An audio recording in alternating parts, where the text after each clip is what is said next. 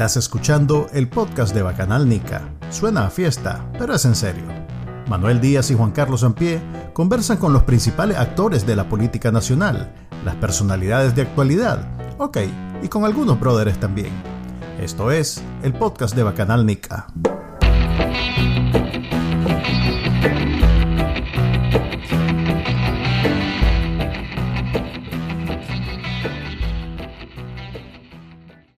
Buenas, bienvenidos al episodio número 88 del podcast de Bacaral Nica. Les habla Manuel Díaz y me acompaña, como siempre, Juan Carlos Ampie. Y el día de hoy vamos a hablar con. Vamos a tener un invitado, no se preocupen.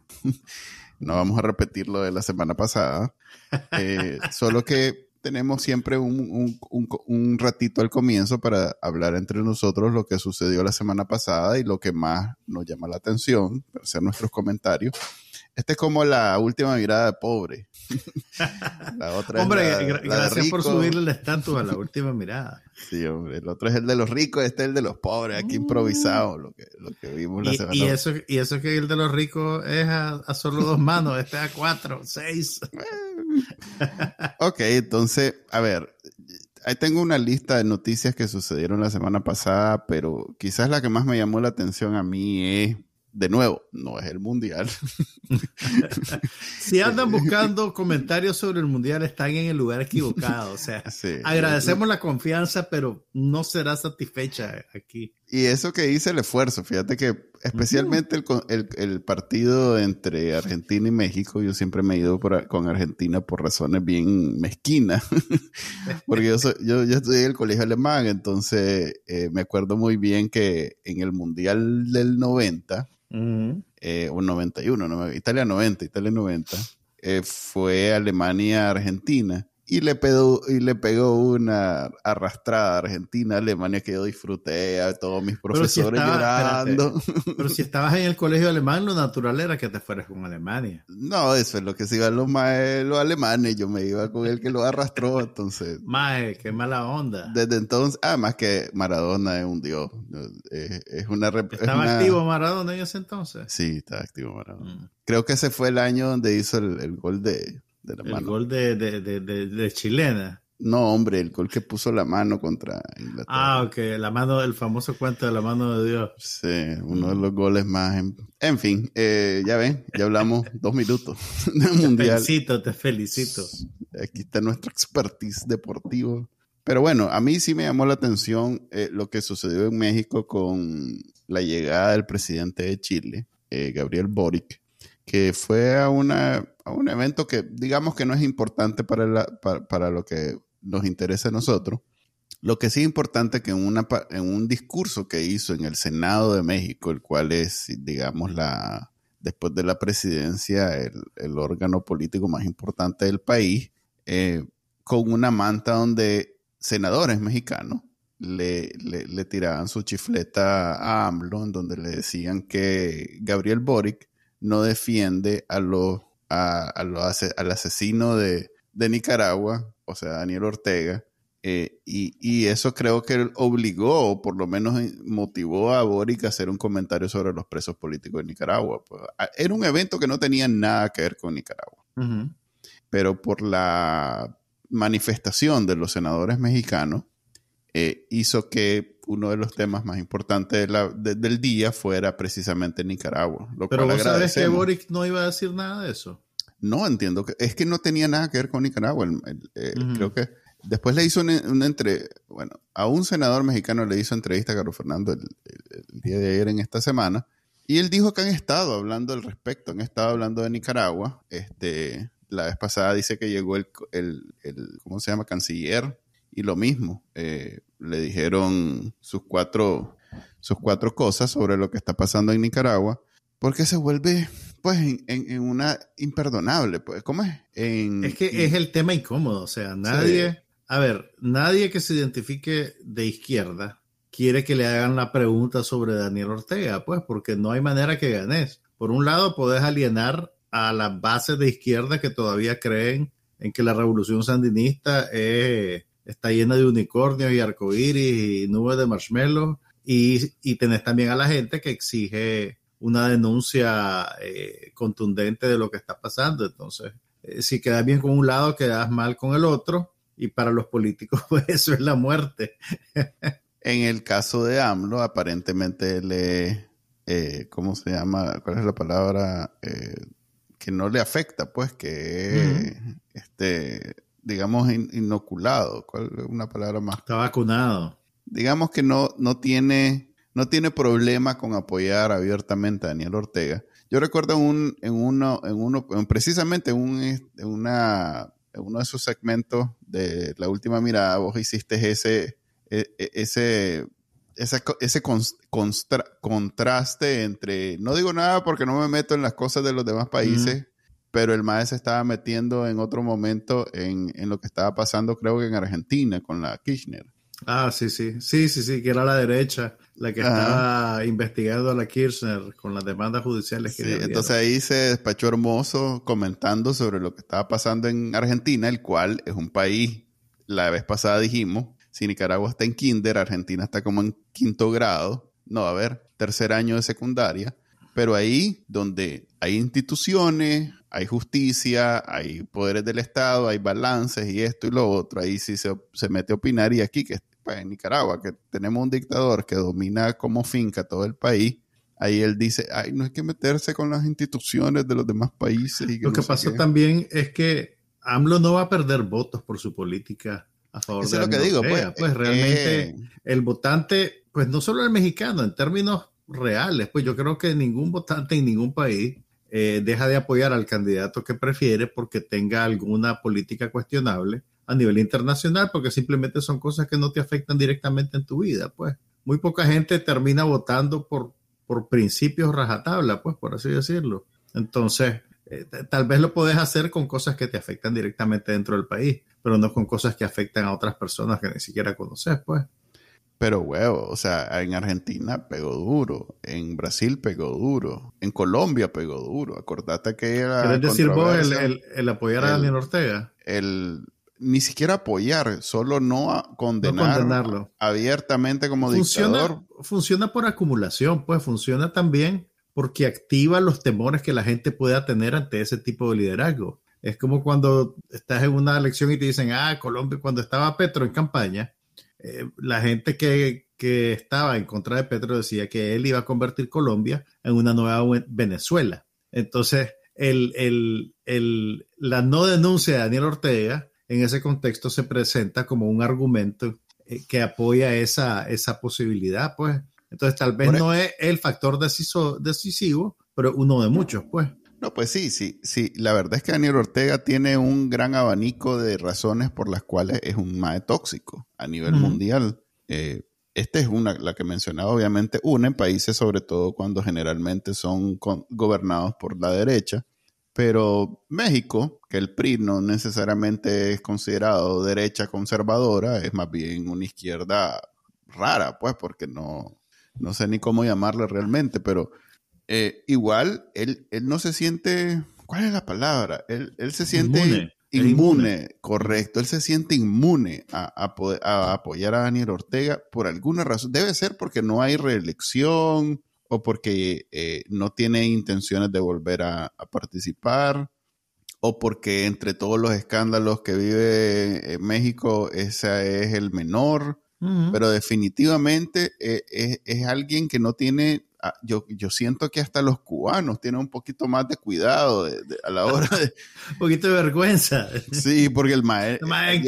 no, este no nos metamos con este maestro. Pero este, ah, este más de AMLO, sin, ah, eh, eh, por lo menos en Loea, pues que ha sido donde más nos ha afectado a nosotros, eh, cuando no vota a favor de las de la, resoluciones que condenan lo que está haciendo Daniel Ortega, este, él, cuando le preguntan algo, se limpia. Pues, digamos que... Pasa también que suena bonito eso de la no injerencia. no, suena bonito. En México yo creo que de todos los problemas que normalmente tienen eh, Nicaragua se ha convertido en uno de los problemas de moda.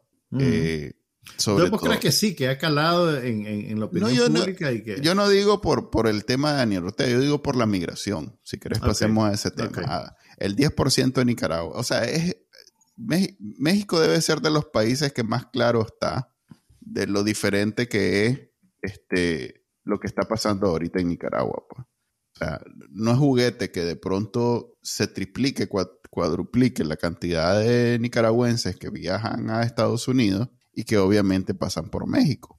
Eh, ya llegó nuestro invitado, ahí lo vamos a dar entrar en un momento.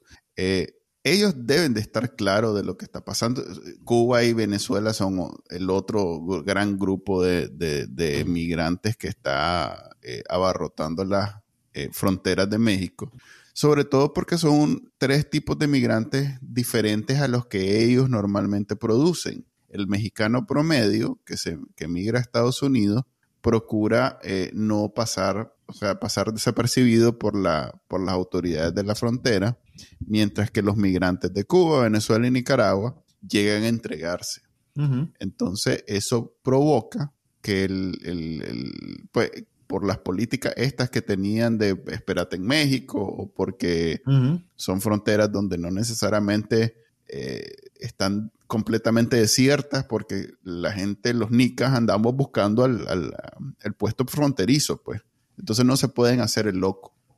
Me refiero a que tienen que mover y tienen que estar pendientes. Tienen que activar una burocracia, pues, y una logística para lidiar, y eso se convierte en un costo también. En una carga. En una carga para el presupuesto. Y eso es lo que yo digo. Este, esto, en México, te aseguro que en, las ciudades fronterizas no hay, eh, o sea, hay bastante más interés sobre lo que está pasando en Nicaragua, o por lo menos más conciencia, pues, de lo que está pasando en Nicaragua, que digamos que Honduras o, no sé, Guatemala, que son países que también son afectados, pero como es tránsito y ahí nomás se van, no es lo mismo, pues.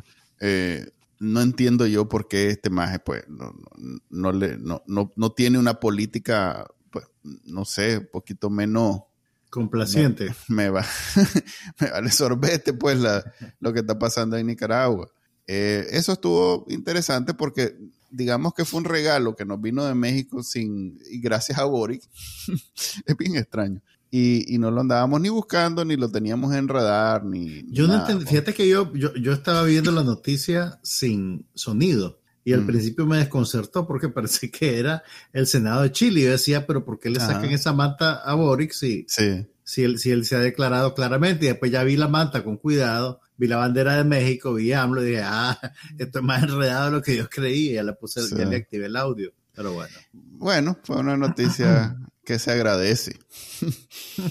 Aunque no mueve la aguja en Nicaragua, pero... Es, mira, a la puchica, es que me encantaría decirte que ese tipo de cosas eventualmente van a hacer que, que, que AMLO corrija el curso, pero realmente no es el caso, pues eso es algo que te da un poquito de, de ánimo, pues de decir, ve, por lo menos, no todo el mundo dice que Daniel Ortega es, eh, es, un líder de la izquierda, pues hay gente que está clara.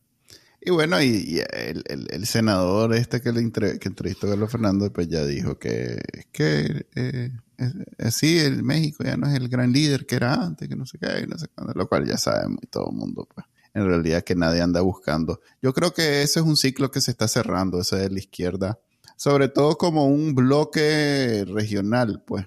Si bien hay gobiernos de izquierda que han ganado elecciones, Lula, eh, Colombia, que está estrenando por primera vez, pero yo no veo como en cuando estaba Vivo Chávez, pues que estaban tratando de crear un bloque unitario donde... Que de alguna manera lo hicieron. Sí, lo que hicieron. El lo hicieron. O sea, yo no sé qué tan, qué tan funcional sea ahora, pues, pero, pero sí lo hicieron. Aquí está ya Luis Galeano. Un periodista que no necesita presentación, pero igual se la vamos a hacer. Eh, Luis Galeano... Sí, eh, tiene un programa eh, todos los días en YouTube y Facebook eh, en donde habla sobre lo que está pasando en Nicaragua.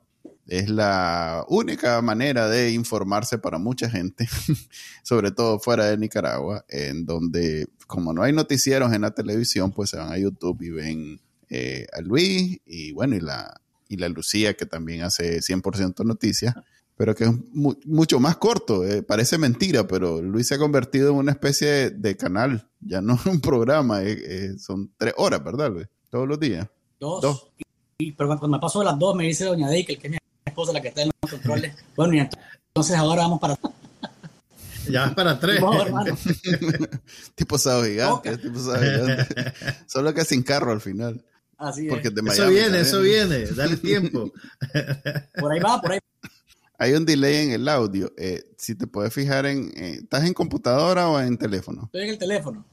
Entonces solo fíjate eh, ala, eh, en, la ruedita, en las opciones, eh, que esté el micrófono del iPhone o del teléfono seleccionado como audio input.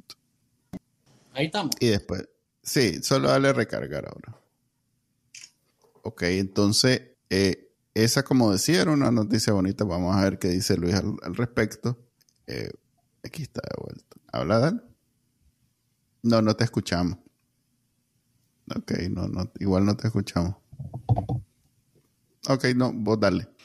Entonces, eh, la siguiente que yo quisiera hablar es la política del presidente de Costa Rica, que dijo que no quería tener migra o, o que quería limitar la entrada de migrantes económicos al país, lo cual afecta directamente a Nicaragua. Eh, digamos que ese sí es un golpe fuerte para Nicaragua, porque si normalmente hay una gran cantidad de nicaragüenses que van a Costa Rica para trabajar, en este momento pues, esa, esa cantidad se ha disparado a niveles récord de, de- de toda la vida. ¿Él, pues. él- él habló de migrantes económicos o de migrantes en general? Dijo migrante económico. Mm. Es más, la prensa tiene un artículo en donde explica eh, exactamente a qué se refiere con migrantes económicos. Cuando dice que va a limitar eso, eh, la, fresa- la prensa hace un esfuerzo por aclarar a qué se refiere.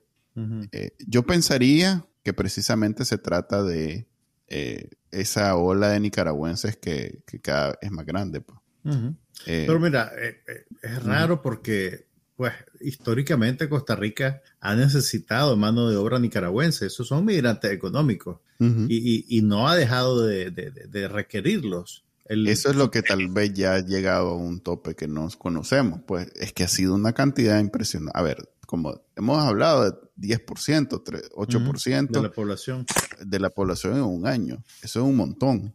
Eh, a mí me parece que este presidente, a diferencia de, de- de los anteriores, es un poquito más populista y por lo tanto eh, necesita esa, esa forma de, de contacto o de incentivo a su base que los ticos no se caracterizan por eso, pues son, digamos, ellos son bien, eh, no sé, educados.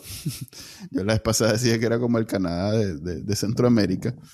Son bien educados, no, no, no, tratan de ser bien, bien decentes. Es más, tal vez el- la única mancha es que, pues, son vecinos de la mancha brava, sí. Yo me acuerdo una vez que fui a Costa Rica, no se me olvida que fui en una actividad de la universidad. Y como esas actividades de la universidad siempre eran, eh, este, ¿cómo se llama? Eh, bacanal de, lo- de los gobiernos estudiantiles, entonces iba, iba su mancha brava de, de, de, de UNEN, de León. Y los más iban todo el camino porque fue mucho antes que Daniel Ortega volviera al poder, ¿verdad? Este, todo el camino iban los maes gritando a- en el bus, porque nos fuimos en bus, iban gritándole a la gente. Todo esto va a ser Nicaragua cuando el comandante vuelva al poder, gritando los maes. Ah, Un mae que le decían Chinelegancho, una cosa así, Juan Chinelegancho. un, un caballero, seguro. Eh, un príncipe Unén. Y yo me acuerdo que decía, ah, así es que ni cómo quejarse. Son impresentables, decía. ni cómo decir que, que nos tratan mal los ticos y en realidad que ese es el, ese es el nica que reciben. Sí.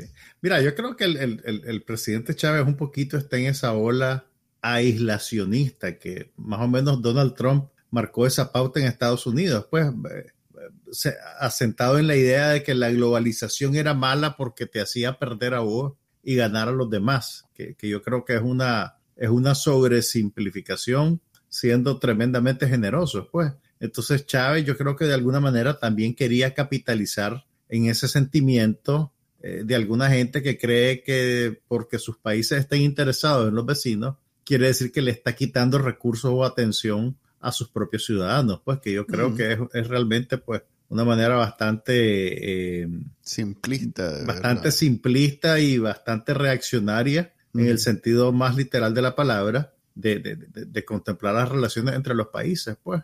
Entonces, en ese sentido, bajo, bajo esa línea, toda la migración es mala.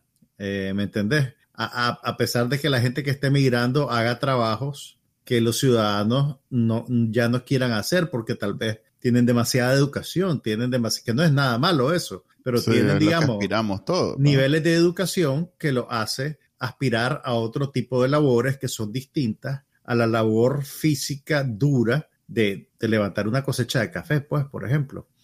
Pero bueno, eh, puede ser realmente que ya Nicaragua, eh, no, es más, Es que está, yo creo que está reaccionando al efecto acumulado de la migración, de la migración natural, de la migración estacionaria, pero también de la migración política, pues, pero tampoco puede salir diciendo que Costa Rica le va a cerrar la puerta a la gente que, que está sufriendo persecución política, pues, porque eso es, eso ya es otro, otra cosa, pues, otro asunto. Pero sí, en, en- en los últimos meses Costa Rica ha hecho llamados muy claros a la comunidad internacional pidiendo ayuda y pidiendo recursos para Sí. poder lidiar con el mar de gente que le está llegando. Pues, y eso, eso es una petición muy válida, creo yo. Creo que la, la comunidad internacional debería echarle el hombro a Costa Rica. Sí, Costa Rica, a pesar de, pues, no a pesar, pero si bien es un país próspero comparado a Nicaragua, no es un país rico, pues. Más no eso, es- solo Haití no es próspero en comparación a Nicaragua. Así es, solo Haití y Honduras, que estamos como el mismo lugar, eh, tiene problema, este, Luis, para entrar. Eh, ok. Vamos a hacer un intento, vamos a anuncios. Vamos a anuncios para que podamos hablar con, con, con Luis. Eh, A ver, a- anuncia ahí algún negocio en Houston. La, carne, la carne asada de Houston. va a ser purísima la canasada. Yo estoy muy Va a, ser, va a hacer vos tu romería, porque te queda un poquito largo. Sí, pues media hora. Eso en Houston es, es cerca. 40 minutos en Houston es De, nomás. de- de las cosas más retadoras aquí es, es convencer a alguien que acaba de venir que manejar una hora no es mucho. Sí, eso, eso es una de las cosas típicas aquí en Sí. Houston, que igual que, que Miami, que es bien Pero es que no te quiero molestar, eso es lejos. No, no, no es lejos. Sí, que, que, que manejaba una hora y todavía está en Houston. todavía estás, eh, es más, ni siquiera estás en las afueras, pues estás ahí. Estás en, la, Solo estás fuiste, en, el, en el downtown. sí, solo fuiste de un, de un borde al otro del, del centro, pues no, no fuiste ni, ni a Creo las que- afueras. Creo que cuando estábamos en Nicaragua no apreciábamos las bondades de vivir en Sí, un no, hombre, yo me quejaba de ir a, a León, que era una hora. No, hombre, no voy a León. Yo no quiero ir ahí por el que sí. Eso está lejos, eso está lejos. Ni quiera, Dios. ahora no, Fred, por un- una hora. es, Uy, no más. Tres horas. Tres horas, vámonos. No, ya tres horas me duelen. El otro día vi una actividad dos horas y dije, no, dos horas ya no. Porque son dos horas de ida. Me Y dos horas de un- vuelta. una hora y después dos horas de vuelta ya le, ya le corea, pues. Eh, ok, no, no sé qué decirle aquí a, a Luis de, de cómo. Hablemos entrar. de, si querés, hablemos de otra noticia mientras Luis la pelea. Mira, en Nicaragua, que no se puede hablar de nada que tiene que ver con política ni nada de esto. Eh, yo creo que una noticia que dio para hablar, tal vez de forma, ¿cómo es? Enmascarada, fue la, la noticia del, del estadio Denis Martínez que le quitaron el nombre. Ujú. Eh, ¿Será eso este, algo permitido discutirlo entre nicaragüenses dentro de Nicaragua?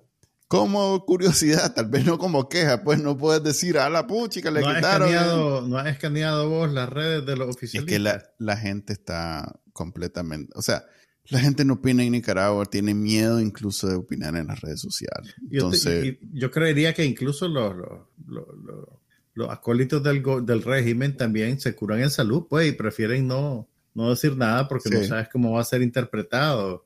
Pero sí es, es- es notorio que una noticia como esa no, no tenga, digamos, resonancia a nivel interno. O sea, ni siquiera gente diciendo que está bien. Sí, no, no, no hubo, te aseguro que hubo mucho interés, te aseguro que mucha gente lo habló, pero no hubo discusión, no hubo, eh, en, por lo menos en redes sociales, más allá de, la, de los medios, que están fuera todos, no hubo, este, por lo menos, interés palpable. Pues. Ahora, lo extraño, bueno, la verdad no es extraño, porque al final hacen lo que quieren cuando quieren y como quieren. Es que hayan hecho esa movida, que primero les tomó bastante tiempo, pues, porque ya desde hace rato Denis Martínez se había desmarcado de la situación y había criticado el actuar de la dictadura, pero lo que me extraña es que no hayan cambiado de un solo el nombre del estadio, pues simplemente lo, dejaron pelón, pues, y ya, y es el estadio y punto, pues, no hay. Tampoco hubo ningún anuncio oficial. Tal solo vez. solo quitaron los rótulos, ¿no? Sí, no, y también en redes sociales le, le quitaron donde toda seña de Denis Martínez le borraron un, un Exactamente, vos, borraste las identidades y de los nombres de las instituciones, la, la, rúbrica de Denis Martínez, pero no hay una explicación, pues porque usualmente pues si hace un cambio así, emitís un comunicado donde decía a partir de tal fecha, eh, el, edificio público que antes se llamaba así se va a llamar ASA por tal y tal y tal motivo, pues es, es un poquito como, como trámite, pues como, como sana costumbre pero no, no, ni siquiera eso hubo. Creo que Nicaragua tiene una normalidad que no, que no es normal. A ver, creo que la norma se ha convertido en una cuestión bien sui generis de, de evento en donde como no puedes hablar de ello, a menos que estés afuera, eh, el, la barra se ha, se, ha, se, ha, se ha, bajado un montón. O sea, por ejemplo, de pronto echan preso, a ver, ya don, Monseñor Álvarez, lleva, a ver, no digamos los días que lleva, acaba de cumplir años preso y no, todavía no sabemos cuál es el juicio, que se supone que debería, eh, o sea, no hay una, acusación formal, no sabemos dónde está.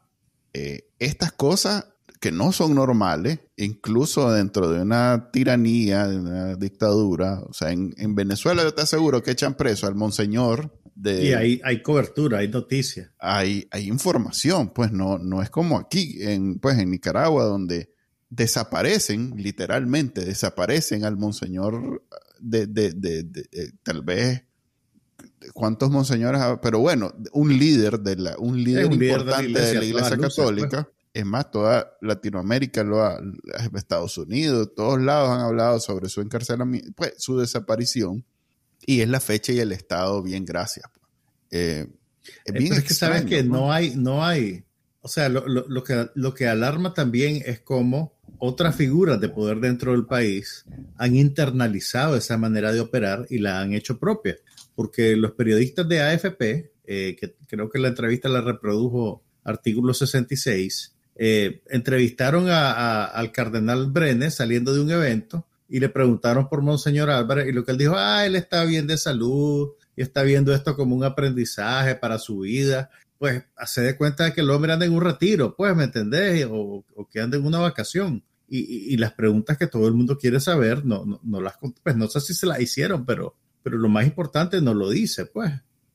Creo que precisamente e, esa es la gran crítica que le hacen los católicos, eh, que por esa, esa conexión, esa relación que tienen con el gobierno, donde aparentemente se arreglaron, eh, puede e, existir esta desaparición sin que sea algo más grande. Pues. Exactamente, o sea, o, hacerte cuenta que no, hacerte cuenta que no es algo anómalo, pues porque ese, e, ese, es el peligro pues de esta situación en la que todas estas cosas quedan normalizadas. Y, en, y, ya que estamos hablando de secuestro, también la semana pasada eh, el régimen secuestró a Oscar René Vargas, eh, un sociólogo e historiador que en algunas etapas de su vida ha estado claramente identificado con el Frente Sandinista, pero en los últimos años se había desmarcado de este partido y se había desmarcado del orteguismo. Eh, y, básicamente creo que ahora lo están echando preso solo por, pues por haber manifestado opiniones. Sí, aquella eh, opinión famosa que hizo en Cuarto Poder justo antes de exiliarse, que dijo que algo que he dicho yo aquí ya repetidas veces, que la salida de los dictadores generalmente es cuando el país o una gran cantidad de los ciudadanos se va a poner enfrente y les dice andate. Eso dijo él en, Cuarto Poder y, pues habló sobre el costo que tendría eso porque Daniel Ortega, eh, en, su pavor de, de, que lo saquen de tipo Somoza, eh, eh, tiene esa protección de, de, de, policías y paramilitares que están dispuestos a matar. Entonces, lo que dijo Oscar René Vargas es que tendría un gran costo humano, pero que esa es la, la salida que él veía. Eh, que pasa mucho con, con estos, y me voy a meter ahí, de, de, estos científicos que analizan, que simplemente hacen una observación uh -huh. proyectando un escenario, uh -huh. inmediatamente esto es lo que vos querés. Y entonces, como vos querés eso, sos un más maldito. No, no, no podés describir una situación, pues. Eso le pasaba mucho a, a mi tío Arturo, que siempre que hacía un análisis le caían encima y le decían, eso es lo que vos querés, ves que son malditos, porque se querés eso. Así, y con esa voz. Y con esa... Estoy haciendo. Eh, entonces. Pero me dijiste que había salido algo, no te creo que te interrumpí cuando iba a decirlo. No, creo era, que... era eso, que, que, precisamente la semana pasada vos te me adelantaste, iba a decir que hubo otro secuestro con gran, este, ¿cómo es que dicen? Despliegue de violencia. Sí, con, con eh, exhibición de fuerza eh, eh, totalmente, este, ¿cómo se llama? Desproporcionada. Ahora sí. Hola, Luis. Ahora sí. Ahora sí, es que el teléfono sí. es... Perdonen, perdonen, pero esto es Tranquilo. el teléfono y la computadora. A pesar de que uno está metido en todo el tiempo en estas cosas, siempre te, te, falló el de, te, falló el departamento de soporte técnico. Exactamente, ya mandé un memo de recursos humanos. ¿Qué, sí. ¿Qué, es tu hijo? ¿Y qué hago esto, papá? A mí no me da esto, no sé qué hacer con esto. Doña Reque lo va a llamar, vení para acá. Dice tu papá que le desconectaste la computadora. Deja de jugar, hombre, chaval. Este... Bueno, me he perdido buena parte de la plática, pero aquí estamos. Dale, muchachos. Dale, hombre. Eh, nada, en realidad hemos estado comentando sobre lo... Creo que lo único bueno que hemos hablado ha sido lo, que pasó en México con la llegada de Boric, que los senadores mexicanos lo, recibieron con una manta dirigida a Nicaragua, lo cual agradecemos y, y, y, y, bien, y nos sentimos bien, de la nada nos salió ese regalo, pero no necesariamente pues cambia nada, pero, pero bueno, no sé si tenés algún comentario al respecto.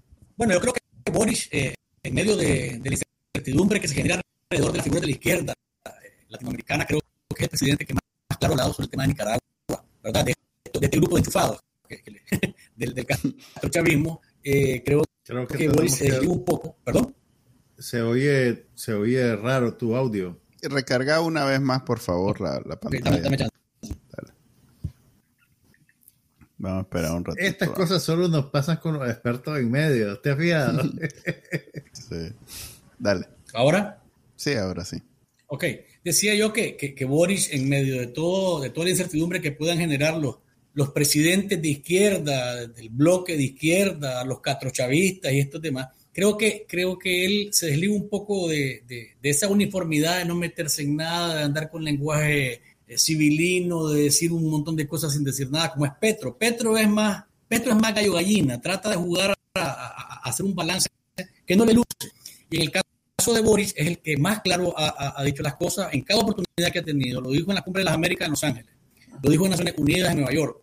Y en cada oportunidad que tiene, eh, en su Twitter, por ejemplo, con el sainete electoral de, ahorita de noviembre, también lo hizo claramente, indicando que eh, eh, pues, son elecciones eso es una, eso. No, no, hay posibilidad de participar con una oposición real cuando la oposición está encarcelada, perseguida y amenazada. No hay elección real y lo acaba de hacer nuevamente en México. Yo creo que eh, podemos tener simpatías o antipatías porque eh, al final nosotros los nicaragüenses que nos hemos quemado con leche soplamos hasta la pasta que se va a comer la vaca y entonces tenemos, tenemos miedo y verdad que de pronto al momento de alinearse, al momento de cerrar filas, pues, pues para dónde va a coger. Pero Boris creo que ha tenido tenido una distancia que debemos de verla al menos, al menos eh, con, con, agradecimiento hasta ahora, porque como te digo, ha sido claro en su, en su pronunciamiento y creo que él podría representar eso que se llama eh, izquierda, nueva izquierda, izquierda light o, o, una izquierda que no es revoltosa como la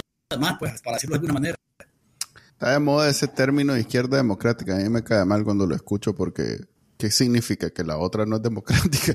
Se da cuenta que es válido en la otra forma, pues la antidemocrática es válida. Lo que pasa es que ponerle, lo cual no es cierto. Ponerle apellido a, a, las izquierdas o a las derechas, ultraderecha, izquierda democrática, derecha democrática, derecha que no es populista. Bueno, esas cosas son propias de esos, de esos grupos que tratan de ponerle también una etiqueta eh, para calificar o descalificar a alguien y a veces me quedo asustado de cómo eh, hay una discusión más por, por, por las etiquetas que por eh, del grupo nicaragüense, me refiero, a hablar de nuestro objetivo común, que es la dictadura, hermano. La dictadura es nuestro objetivo común.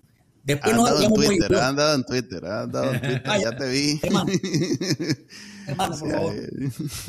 Vi a propósito, vi, ya, ya que estamos hablando de cosas controversiales, vi que publicaste una entrevista que le hiciste a Tirsa Sáenz justo antes de lo que sucedió en el 2018, en donde ella habla muy cándidamente sobre la necesidad que tiene care perro y que entonces vos tenés que plegarte al patrón y que no sé qué. Entonces, ella, de hecho, lo ha, y yo recuerdo en esos tiempos ella era más crítica. Claro, eh, no tenía el, no sé si llamarle pool que tiene ahora en la primerísima al ser la segunda de... O ya era. Yo creo que vos la entrevistaste en calidad de... Como la jefa de prensa, pues al final siempre ha tenido O sea que ya era la segunda, sí. Un cargo, un cargo, pues que después del, del, del, eh, del portavoz eh, propagandista eh, y lengua de, William Griffith. Entonces la magia, pues ahí se, se, despachó hermoso. Ahora, yo te digo una cosa, Manuel. Eh, esa entrevista la puse casualmente para que la gente observe que dentro de esa persona, dentro de Tirsa San, yo creo, yo siento que ese es su pensamiento real. No puede hacerlo. O sea, e, ella ha decidido someterse, someterse al, al sistema. Porque crítica, yo la considero una persona que tiene sentido común, inteligencia, pero hermano, cuando la, cuando la, cuando la necesidad, y mí me lo dice en esa entrevista, cuando la necesidad aprieta, usted, o sea, tenés que, tenés que regirte a lo que te ordenan. Los y lo dice claramente en esa entrevista, los periodistas hacen lo que nos ordenan, ¿verdad? Y lo que nos ordenan desde el punto de vista político, desde el punto de vista económico. Ella, lógicamente, que tiene una crítica más hacia el sector privado en aquel momento momento, pero no deja de decir que lo que está pasando en el periodismo en el 2017, en marzo del 2017, es que él hace pulso, que como que sabía. Un poquito antes de que estalle la, la rebelión eh, de abril, eh, ella dice que el periodismo nicaragüense está pasando un momento muy difícil y hace referencia a de, que no es lo mismo el de catacumbas, del, del somocismo, mira dónde estamos ahora. ¿Qué, ¿Qué, dirá la, la pieza cuando se mira hablando de eso en esa entrevista? No sé. No creo que la pueda ver es el tipo de cosas que hoy en día son prohibidas en Nicaragua. Todo lo que hacemos aquí es, prohibido. Se, debe de ver y debe sentir algo, debe sentir. Pues. Lo ves, lo ves calladito en tu casa en el teléfono con audífono. agarrar el teléfono. Y ir a los lados para no hay nadie que. pasa hora y, media, hora y media en el inodoro con un ruidito. ¿Por qué, ¿Por qué decidiste publicar esa entrevista ahorita, Luis?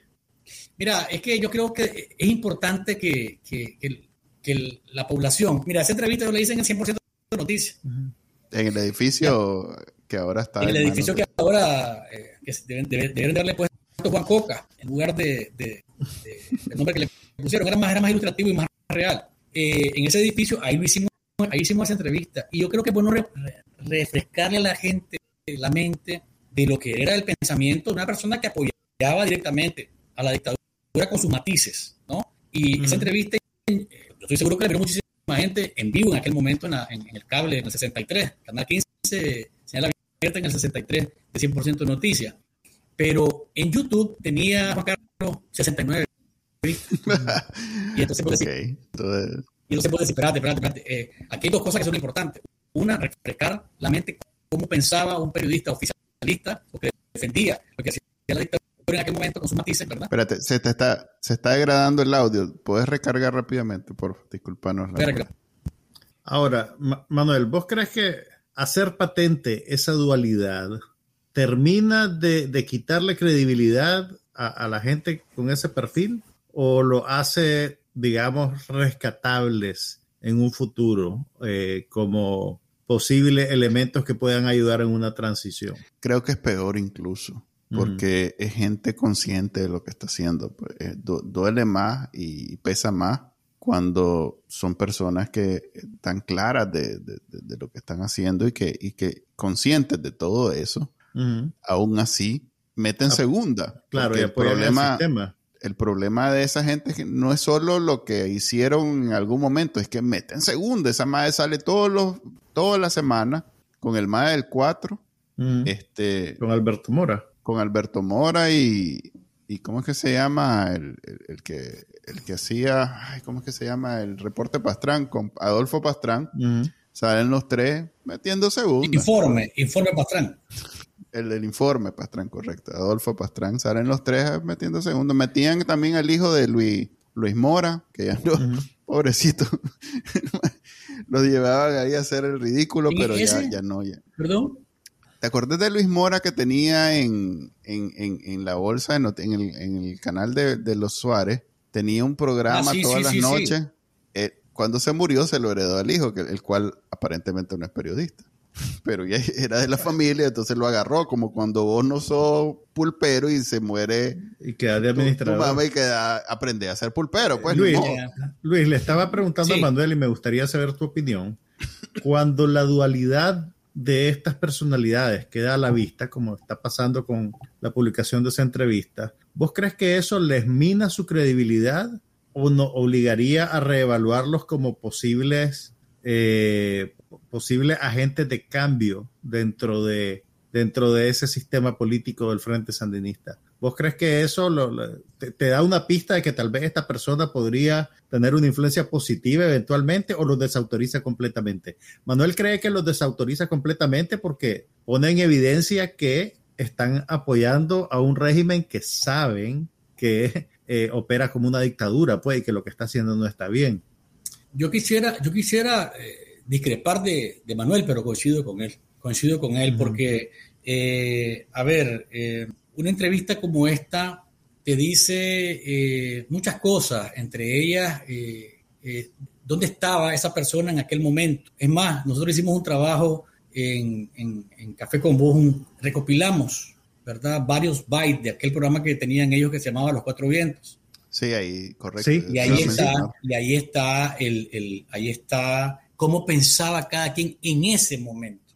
Ahí está cómo pensaba eh, Grisby, ahí está cómo pensaba Tirsa, ahí está cómo pensaba este, este hijo de Manuel Espinosa, ¿verdad? Y lógicamente que Javier Reyes, pues que Javier Reyes era como él, él se, peleaba contra tres ahí, Javier, con todos los bemoles que tenía en la trinchera eh, y su pensamiento también, que a veces yo lamentaba muchísimo, por ejemplo, y no me gusta hablar de las personas que se murieron, ¿verdad? Porque es feo, pero yo lamentaba muchísimo cuando Javier miraba las publicaciones y, y yo eh, veía cómo se, trataba como de, capear al ejército en sus actuares, eh, trataba como de darle espacio a notas positivas del ejército, pero a la hora de, debatir creo que Javier era muy bueno y ahí se tiraba contra tres, o sea, Chele, Tirsa y Espinosa, y, y, se daba duro, pues era, tenía, lógicamente que Javier tenía el background, ¿verdad? Para entrar en, eso, en esas lides, en, esa, en, ese, en, ese, en ese encontronazo, pero lo que te quiero decir es que ahí lo que mirabas en esa entrevista es quién, cómo pensaba Tirsa Sáenz en ese momento. Y no dista mucho de lo que pensamos hoy. Lo que pasa es que ella se quedó del otro lado.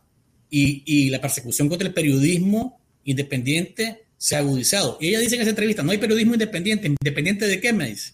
Entonces le digo, yo ahora que, estamos, que estoy en el exilio y que sigo haciendo lo mismo, ¿verdad? Eh, yo creo que periodismo independiente tenemos. Porque yo ahora, y, hay una cosa que tiene mucha razón ella, y no, no, hay, no, hay, que llamarnos a engaño, pues, y es que la empresa privada también te coaccionaba un poco y te decía, bueno, ah, querés, ah, el anuncio. Sí, pero yo te diría que una falsa equivalencia, equiparar a un anunciante que te amenaza con quitarte un anuncio con un régimen que, básicamente te, te, Y estamos de acuerdo. O sea, no, no, no, no, son lo mismo, pues. No, estamos de acuerdo, Juan Carlos, pero lo que te quiero decir es que ella lo que quería hacer es eh, un señalamiento que es válido.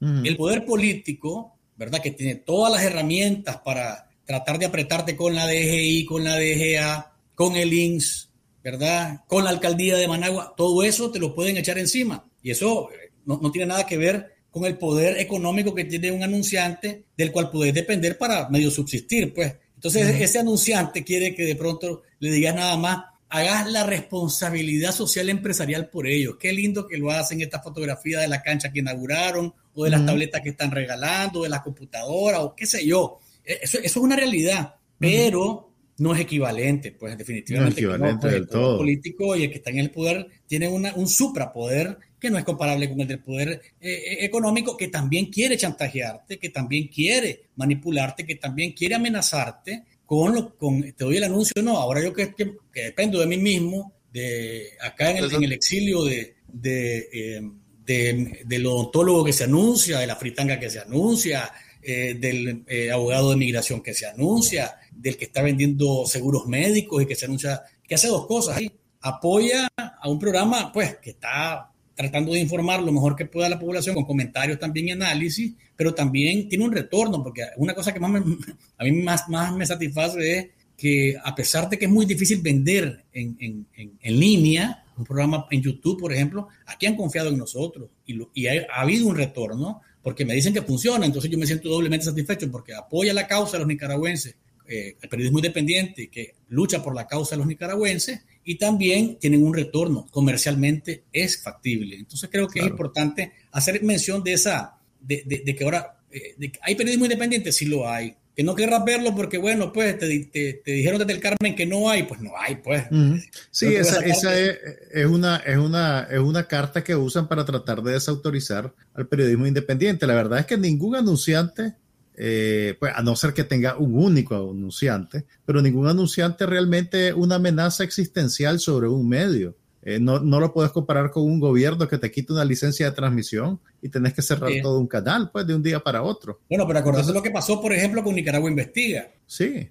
Nicaragua Investiga sacó una, una, una publicación donde describía el perfil de Luis Rivas y ese fue el problema que tuvo y lo sacaron de, de la línea, la página web estuvo caída y lo denunció muy bien Jennifer Ortiz. Lo que te quiero decir uh -huh. es que el, el, poder económico también se incomoda y sí, quiere sí. doblarte y quiere eh, manipularte y quiere también obligarte a que sus su, su, su, su inmundicias se las guardes debajo de la, de la alfombra porque él te está dando un dinerito y eso no podemos permitirlo. Creo que Pero yo, es que por lo menos, no volvería a ese punto, pues. Pues es que ese es el modelo viejo de, de, la comunicación en Nicaragua y como decían ustedes en la conversación de hace cuatro años, eh, así funcionaban los medios en Nicaragua, sobre todo, pues no, no, no seguimos, pues sobre todo los medios grandes tenían una relación ya establecida con los grandes capitales y entonces había un entendimiento que todo el que era independiente pues tenía que... Yo tuve la suerte que como Bacanalnica nunca fue un medio serio, tenía problemas con toda esa babosada, pues, pero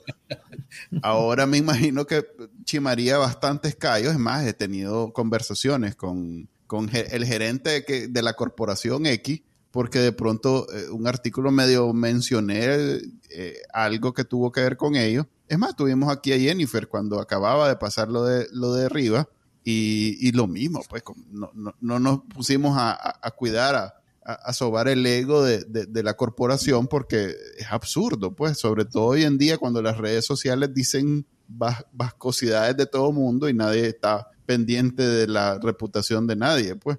Así a mí me llama la atención bueno, dale, dale, dale, perdón. No, te iba a preguntar, eh, en vista de que reprisaste esa entrevista ahora, ¿has tenido alguna comunicación con Tirsa Sáenz o, o to, todo lo que sabes de ella es lo que, lo que ella dice públicamente en los medios? No, yo no tengo ninguna comunicación con ella. Uh -huh. eh, en algún momento, cuando era otro el escenario y era otro el, el, el mundo, en nuestro mundo, eh, pues nos saludábamos con mucho, con mucho respeto, pues. Y ella, por eso accedió a ir al programa. O sea, imagínate lo que significaba en aquel momento que ella fuese a Café con vos. O sea, mira, incluso me dijo en algún momento, mira, yo con vos, porque estuve en, yo estuve en, en, en el Canal 23, allá arrancó Café con vos en televisión, mm. estábamos en radio, después a televisión en Canal 23, ahí llegó una vez.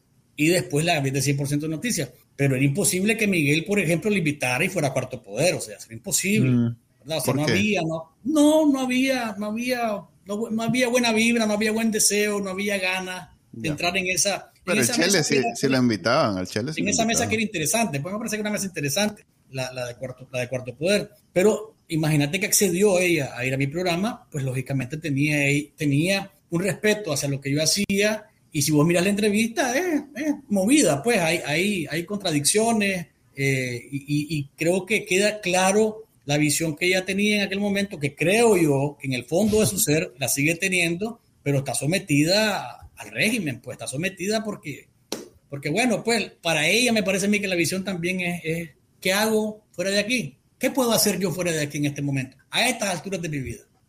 Pero eso sí, eh, eh, esa, es una, una, es una salida de baño bien complaciente, pues entonces, no, voy, es a, lo mismo, voy, a, voy a meter mi suerte con una dictadura que mata gente, porque, porque si me fuera a otro lado no podría, pues. Es lo mismo, yo, yo tengo muchos problemas con aceptar precisamente esa, e, eso de los trabajadores del Estado. Ahorita, toda esta semana hemos estado escuchando que el trabajador Estado aquí, que el, que el Poder Judicial, que no sé, oh, confidencial acaba de sacar dos testimonios de alguien del MINET, que no sé qué no fregue. Nosotros estamos, eh, tuvimos que dejar tirar la vida. No se digan los que se cayeron presos, todavía están presos 3, 4. Eh, y los que más, pues, solo Ángel Gaón es periodista, pero murieron más de 350 personas. Entonces, en comparación eh, a, esa realidad de, la, de, esos nicaragüenses que te corren del trabajo, Chele, que de todos modos están renunciando porque ya no aguantan. O sea que lo único que lograron fue que un, dos años de quincena, de, de, de, de quincenas del, del, gobierno, pues. O sea, sí, yo, eh, sí, yo, creo, Manuel, que, que, al final, cuando todo esto termine, porque va a terminar en algún momento, lo que más nos va a quedar como satisfacción a nosotros mismos es estar del lado correcto y no de estar en historia, en ese párrafo que diga fulano de tal, siempre defendió la ignominia de la dictadura independientemente de todo. Entonces yo creo que, porque hay y esta es una, también es otra justificación tanto absurda pues a estas alturas por todo lo que sabemos, por todo lo que hemos visto, por la realidad que hemos enfrentado. Eh, pensar, bueno, es que si dejo de trabajar entonces en este momento para esta dictadura, van a decir que yo me vendí al otro lado, al, al yanqui, al imperialismo. Me convencieron de que yo era más pues valiosa del otro lado y me convertí en una traidora o en un traidor. Hay quienes pueden justificarse de esa manera, lo cual es absurdo, pues, porque ya a estas alturas, cuando vos estás poniendo eso como una justificación, o sea, el ser cómplice de la dictadura por tan barato, porque eso es, tan, eso es baratísimo en relación a, tu dignidad, al respeto por vos mismo, al respeto por quienes te conocen y te tienen estima y te admiran por, de X o Y. Entonces yo creo que a estas alturas eh, poner ese tipo de justificaciones o tratar de alguna manera de salir del, embrollo eh, con, este, con ese paso al lado, me parece que es, absurdo. Pero igual, ahorita eh, hay toda... Es más, nosotros aquí en este podcast, y, tal vez con eso terminamos el día de hoy, eh, hemos estado con la campaña que la estrategia debería ser cómo mermarle el anillo de poder que mantiene a Daniel Ortega en el poder y no necesariamente destruir el país con sanciones o, bien con acabar el CAFTA o, la Renacer, que se supone que viene a, afectar de gran manera la economía de todo el país. ¿Cómo podemos hacer un ataque quirúrgico solo a los que lo sostienen en el poder? ¿Cómo hacer para que esos policías y esos guardias que dan la vida y que más importante matan por su comandante, dejen de hacerlo para que él se vea en, la necesidad de, salir corriendo. Eh, la única manera es seducir, tal vez sería una palabra como exagerada, pero convencer a esta gente, a este grupo, a este nido de poder, que no le conviene estar con, Daniel Ortega indefinidamente, pues que ya tuvo, ya, ya vio, ya, ya no va a sacar cabeza. Nicaragua no, no tiene un gran prospecto económicamente y deberían pues de, ellos dejarlo, de decirle, pues mire, vea cómo resuelve, pues. Y eso implica aceptar y, tratar de meterse en la cabeza de esta gente y de buscar la manera de acercarse y de decirle, y yo creo que yo, vos, estamos, y Juan Carlos, estamos como en, la, en el extremo opuesto de, ese, de, ese, de eso, porque vivimos ridiculizando, vivimos atacando, vivimos criticando todo lo que hace lo que está alrededor de Daniel Ortega, además de Daniel Ortega. Pues. Pero has pensado vos en, la, en cómo hacer para afectar de esa manera este, el verdadero sostén que, tiene Ortega en el, en el, poder. ¿Cómo acercarse a esa gente? ¿Cómo convencerla? ¿Qué palabras serían las que tendríamos que decir para que estos dijeran, hombre, en realidad que no nos conviene y, que vea qué hace este viejo y que no, nos quedamos en Nicaragua los que sí queremos democracia. Bueno, ya eso es un segundo punto, pero que se vaya el dictador, pues. Mira, yo, creo honestamente que eh, muchos de ellos, de los, que, tienen algún tipo de capacidad de decisión o que tienen herramientas que pueden hacer pensar a Ortega, eh, están claros de lo que ha pasado. Y ya decidieron, la mayoría de ellos, amarrar su suerte a la dictadura, a Daniel Ortega y Rosario Murillo. Es difícil hacerles cambiar y nosotros, eh, ¿cómo te digo? las herramientas eh, que se pudieran eh, implementar desde dentro son imposibles. Pues, o sea, desde dentro de Nicaragua está, está, está en un estado policial de facto, un espionaje por todas partes, ya ve, pues, o sea, ni siquiera los familiares de, secuestrados políticos, Rodrigo Navarrete alza la voz por, su, por Jaime y ahora ya también está secuestrado y este me parece que es una nueva etapa de la, de la represión. Creo yo, creo yo, que el día que la comunidad internacional apriete de verdad a Ortega, como debería, porque hasta ahora, te lo voy a decir honestamente, frente, o sea, la equivalencia entre lo que hace Ortega y, lo, y la reacción de la comunidad internacional son unos pañuelazos a un león pañuelazos a un león, así te lo pongo, porque Ortega reprime y la, comunidad internacional insta, recomienda, solicita. Oíme, Ortega es ilegítimo y lo dice la OEA. ¿Qué ha hecho la OEA para que esa ilegitimidad sea real? ahí, ves la, ahí ves la prioridad que tienen de. Por eso, por eso, pero lo que te quiero decir es que por eso es que para mí, el día que la comunidad internacional apriete de verdad, por ejemplo, ¿por qué Estados Unidos no le dice a través de las leyes Renacer sobre todo, miren a la gente del ejército, ok, ya les dimos suficiente tiempo, ya fue suficiente, ustedes tienen plata, quieren perderla, de verdad, ah bueno, pues van a perderla y apretar, porque mira, el día que, o sea, nada, es más, nada tiene más miedo que un millón de dólares. ¿Y cuántos millones tiene el ejército? ¿Cuántos? ¿Cuántos recursos tiene el ejército? ¿Cuánto tienen más que perder por un par de criminales a los que defienden para defenderse ellos mismos? Porque al final piensan como una mafia. Si ellos se caen, nosotros también, en lugar de decir, votemos nosotros por quitarlos y salvémonos nosotros y salvemos al país, porque ya fue suficiente. No lo piensan así. ¿Pero por qué? Porque no ha llegado hasta ahí la presión. Yo me quedo sorprendido de, del presidente Biden y su administración, por ejemplo, que la piensa y la piensa. Bueno, y no solamente Biden, Trump también tuvo la oportunidad. ¿Por qué no lo hizo? ¿Por qué no lo hicieron?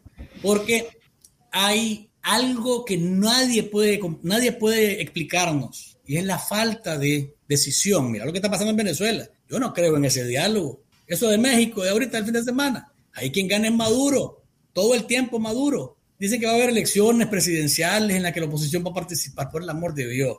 Eso significa perder el poder.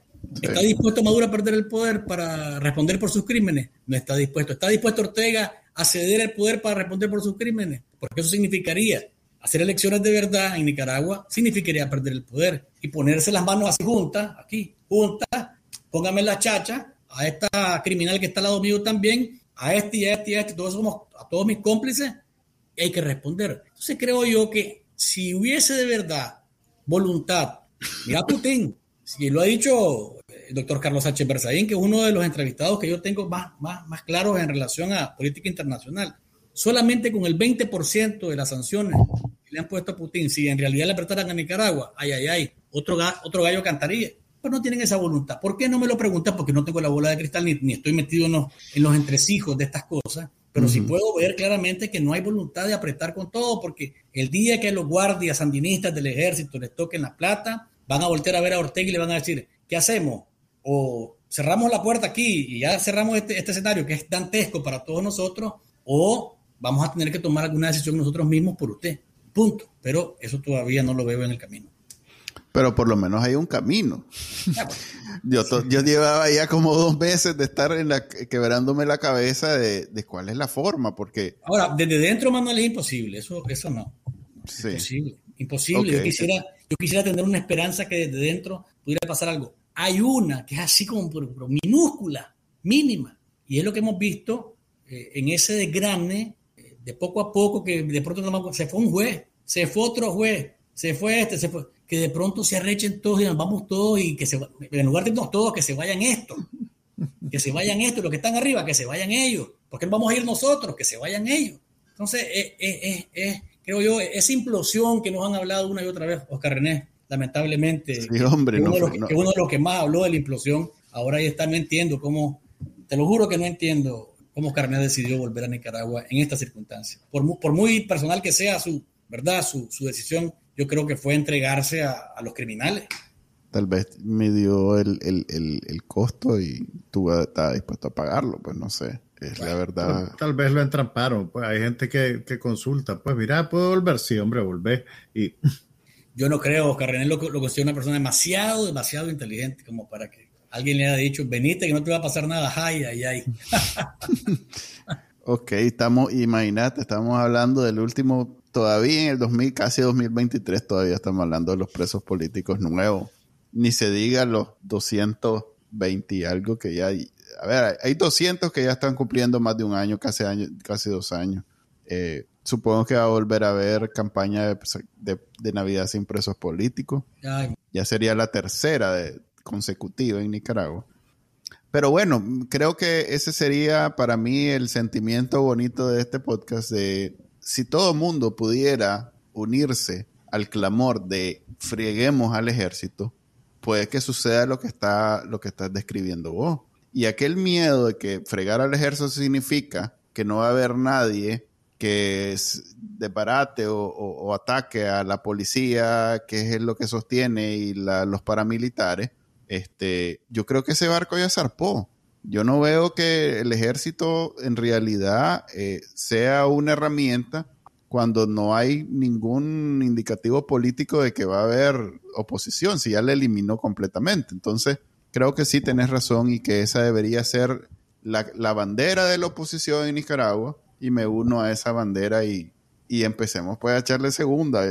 Yo he escuchado ese, ese tema de Sí, no, yo he escuchado que el ejército tiene real. Es más, ha sido una de las cosas desde el inicio que todo el mundo dice, ¿por qué al ejército no le tocan los reales y que el ejército tiene reales? Valdría la pena hacer la investigación y averiguar por qué jodido al ejército. Solo te voy a hacer una cosa, con esto, con esto yo cierro mi comentario. Cuando yo salí del Nuevo Diario, hice un artículo, yo tenía avanzado una investigación que venía trabajando sobre el del ejército ¿verdad? en Nicaragua y la publicamos en Confidencial después.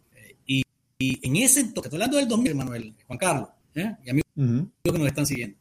En ese momento, los recursos del ejército sumaban por lo menos, por lo menos de dólares. Por lo menos, en diferentes tribus, de eso estaba, hey, gran parte de eso estaba aquí en la bolsa de valor. Entonces, entonces vos decís, ¿será que esos 100 millones de dólares no, no tiene miedo? El, porque ahorita deben ser muchísimas ¿verdad? Estamos hablando de 10 años después. Sus negocios han seguido prosperando, sus urbanizadoras, sus ferreterías, sus mercados, su tienda de conveniencia, ¿verdad? Yo sea, sí. paso todo sin pagar impuestos. Sí. eh, a esta altura, esa cantidad de plata, ¿será que no tienen miedo que les toquen? Por lo... Yo diría que les, que les dejen ir un cinchonazo al suave, fa. Es de verdad que estamos hablando. Te aseguro que el Chele Business y el Estado Mayor, ay, ay, ay, papi, menos hay que pensarla. Hay que pensarla. Pero yo que hay que, hay que, hay que, hay que, hay que, perdón, hay que empujar en esa dirección. Ok, ya hay, muy, ya hay eh, a ver, grupos de la oposición que tienen esa bandera. Eh, había, que yo recuerde, por lo menos este, uno o dos que tenían ese, precisamente ese, esa estrategia de afectar al ejército, porque así, sobre todo desde las diásporas, porque las diásporas siempre han visto sí. mal ese ejército. Nunca le quitaron el... Nosotros que vivimos una etapa donde el ejército fue menos político, tal vez le agarramos cariño, pero a la gente fuera de Nicaragua. Cariño. Bueno, cariño, pero. Habla, no, habla por vos, maje. No digo. Para alguien que, que se vino. Me, no... me, me, estás metiendo, me estás metiendo en un saco que no quiero estar, man. Ok, sí. voy a aclarar. Para alguien que se vino en los 80, el ejército no ha dejado de ser el EPS nunca.